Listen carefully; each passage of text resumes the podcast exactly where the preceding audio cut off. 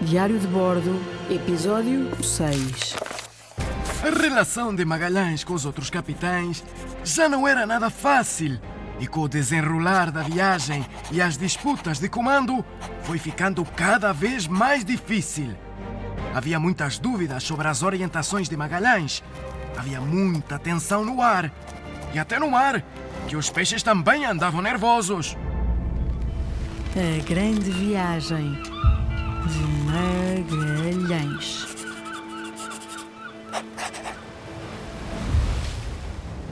Os dias estavam mais longos e o sol andava forte. Já nos sentíamos um pouco cansados. Eu era quase sempre poupado às tarefas pesadas do dia a dia. Afinal, eu era o cronista, aquele que sabia ler e escrever. E isso dava-me. Hum, enfim, um certo estatuto, o que muito me agradava. Mas há dois meses que viajávamos sem sair da embarcação, sempre juntos. Os marinheiros estavam a ficar insuportáveis de tão resingões, sempre a reclamar de tudo. Certa manhã, estava eu tranquilamente no meu camarote a passar a limpo os meus rascunhos, quando de repente ouvi um grito alto e firme: Terra vista! E comecei a ouvir uma grande correria, mesmo por cima de minha cabeça. Subi rapidamente ao convés e já estavam todos num alvoroço. Também fui ver o que se passava e. Ah! Que surpresa! Já se via terra! Será que finalmente podíamos desembarcar? Estávamos a chegar ao Brasil. Chave! Chave! Terra à vista! Terra à vista! Não é terra nenhuma, deixe-me mais dormir. Capitão, capitão! ah, conhece esta terra? Sim, conheço. Pelos meus cálculos, estamos a chegar ao Brasil.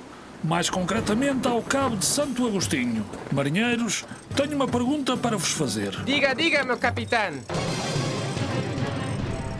Vocês sabem como se chama o colega que descobriu o Brasil? Eu sei, eu sei! Jair Bolsonaro!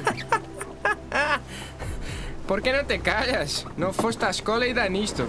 Ha sido Roberto Carlos, el cantor romántico. Pip, pip. Ah, não é nada, de, não é nada isso, não é nada o Roberto Carlos. É o Neymar! Madonna mia, tanto disparate!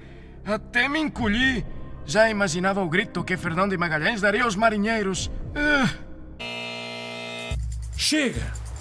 Vamos lá parar com tanta ignorância, homens. Pedro Álvares Cabral diz-vos alguma coisa? Não me diz nada, mas é um nome muito bonito. Pedro Álvares Cabral foi o primeiro português a chegar ao Brasil no dia 22 de abril de 1500, há 19 anos atrás.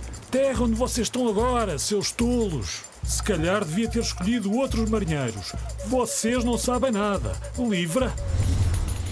Este foi o primeiro contacto com o Brasil.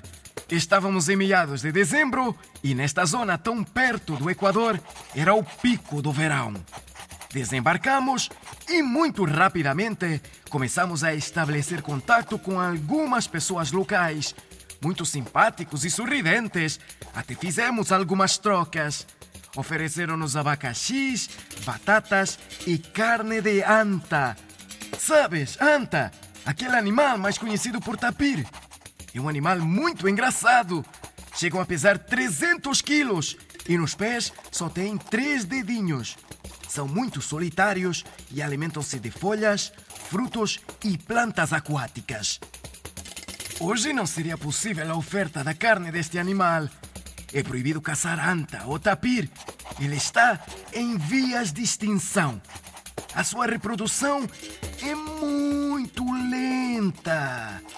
Se não fossem tão lentos, talvez existissem em maior número. Mas vamos ter sempre atenção com o nosso planeta. Ele é a nossa casa. Não foi só comida que trocamos. Trocamos também alguns utensílios como anzóis para pescar, facas para cortar e até um cinto. Gostei muito de conhecer o Brasil. Que terra fantástica para se ser feliz. Mas estas duas semanas de estadia chegaram ao fim. Estávamos a terminar o mês de dezembro.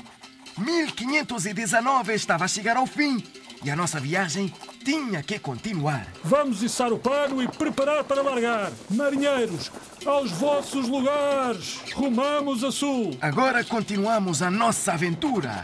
Se quiseres saber o que vai acontecer, não percas o episódio 7. Assina Antônio Pigafetta, com dois T's, que sou eu.